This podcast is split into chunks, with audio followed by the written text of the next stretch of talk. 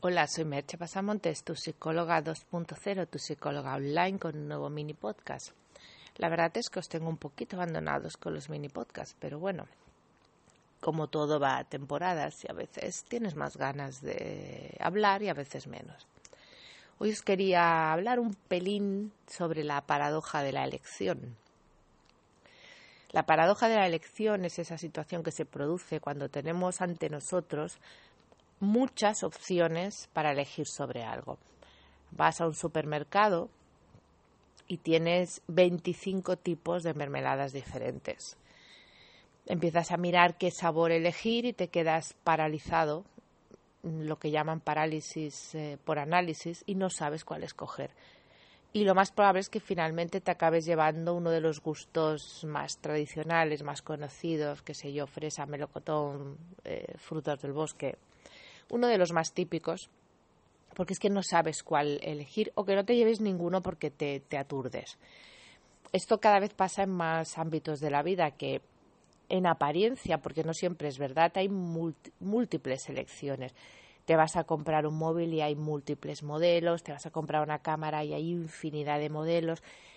Y lo que hemos de entender es que muchos de esos modelos, muchas de esas elecciones se parecen bastante y que te vas a tener que decidir por una. Y darse cuenta, que es el punto clave, que esa opción que eliges es buena. Entre esas 20 tipos de mermeladas, todos los sabores son buenos. Unos te gustarán más, otros te gustarán menos, pero todos son buenos. Entonces hay que tener cuidado en no caer en esa, en esa trampa de la mente, que es que eliges una, te la llevas y cuando la pruebas en casa dices, mmm, esta de, naranja con toque de flor de azar. No está mal, pero seguro que hubiera sido más buena la del arándano silvestre. Ya, bueno, es que si te pones así, nunca, nunca vas a estar contento con nada. Entonces, uno de los. Eh, hay dos, dos momentos difíciles. El momento de la elección, esa paradoja que tienes en la elección, y el momento de sentirte mal porque crees que no, no es suficientemente bueno.